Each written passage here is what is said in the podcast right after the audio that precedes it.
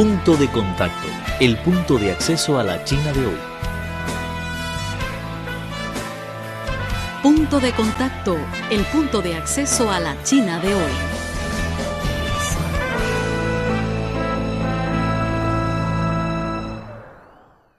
Hola amigos oyentes, ¿qué podemos hacer en 36 años? Es decir, 13.140 días. Es un largo tiempo, ¿no? Podemos hacer un montón de cosas en 36 años, pero un anciano chino llamado Juan Tafa dedicó esa cantidad de años a abrir una sequía en los acantilados para dar agua a su aldea. Hoy vamos a conocer su historia. El punto de acceso a la China de hoy. Conoce las tendencias sociales, analizadas desde una óptica plural tanto de chinos como de extranjeros.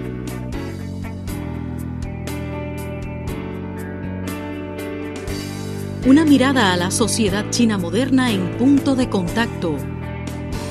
Un encuentro maravilloso con el gigante asiático.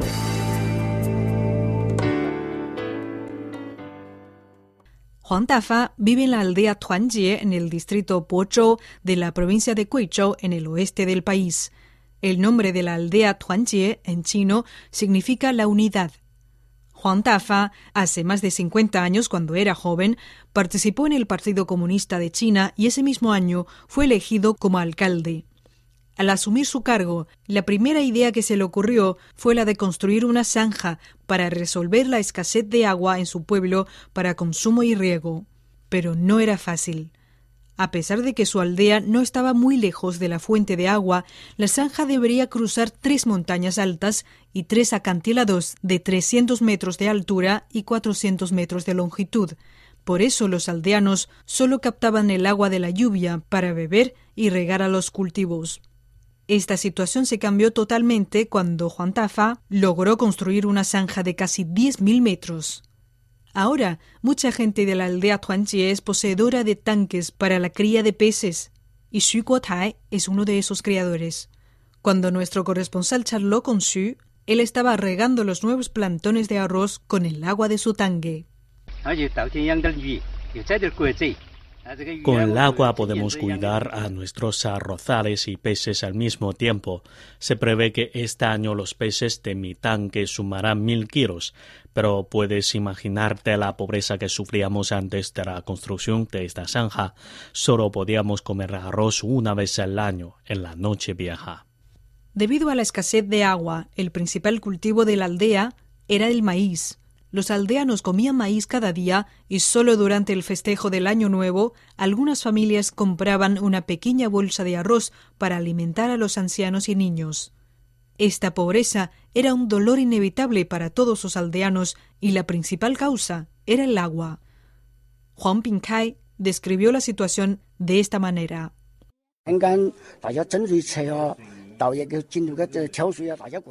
Toda la gente luchaba por el agua. El agua es el motivo de todas las peleas y disputas. En ese momento, antes de la construcción de la zanja, en nuestra aldea había muchos solteros, porque éramos muy pobres y las aldeas vecinas no querían que sus hijas se casaran con los chicos de la nuestra. Por eso Juan Tafa se decidió a dirigir a su pueblo a cavar una zanja en los acantilados de las montañas altas. Pero las primeras pruebas fracasaron porque ningún aldeano era técnico profesional. La zanja que ellos construyeron se rompió por la inundación y tras la reparación de muchos años el agua aún quedaba fuera de la aldea. Se les perdió la confianza y se dejó al lado el plan de la zanja. Juan Tafa sentía una profunda tristeza. No logramos ningún éxito en más de diez años y el agua todavía no ingresaba a nuestra aldea.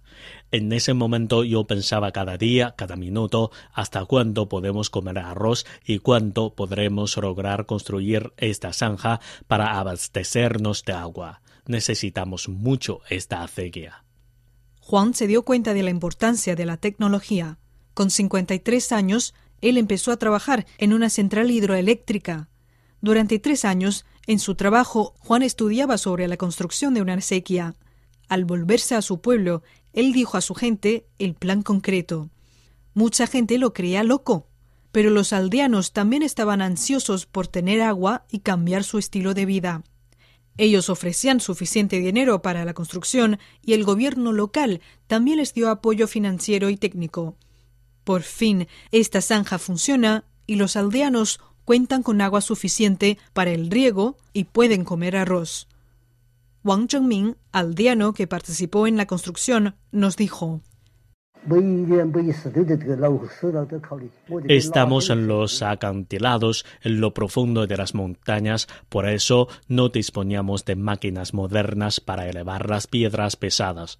Con nuestros hombros transportamos estos materiales pesados hasta los acantilados para hacer la zanja.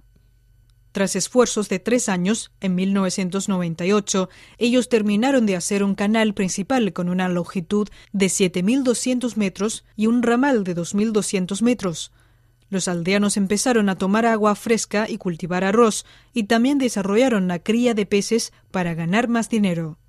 Ahora, en esta pequeña aldea, más de 30 jóvenes han ingresado a la universidad. Juan dijo al respecto. Ya tenemos agua y la próxima meta es una vida modestamente acomodada. El punto de acceso a la China de hoy. Conoce las tendencias sociales, analizadas desde una óptica plural tanto de chinos como de extranjeros.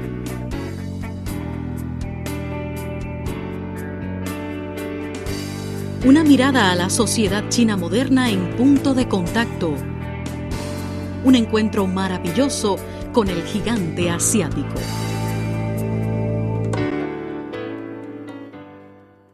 Hoy en día Juan Tafa, a los 81 años de edad, siempre visita la sequía, que es conocida como acequia de Tafa por los aldeanos. Juan Tafa es considerado como el viejo tonto moderno. El viejo tonto es un personaje que remueve las montañas en una leyenda china. Ante la gran alabanza de todos, Juan Tafa sonríe honesto y simplemente dice que solamente es un aldeano de las montañas e hizo esto como una pequeña ayuda para su pueblo, y no lo considera algo increíble. Lo que necesitamos es solo ser fieles a nuestra misión y seguir avanzando hacia el futuro.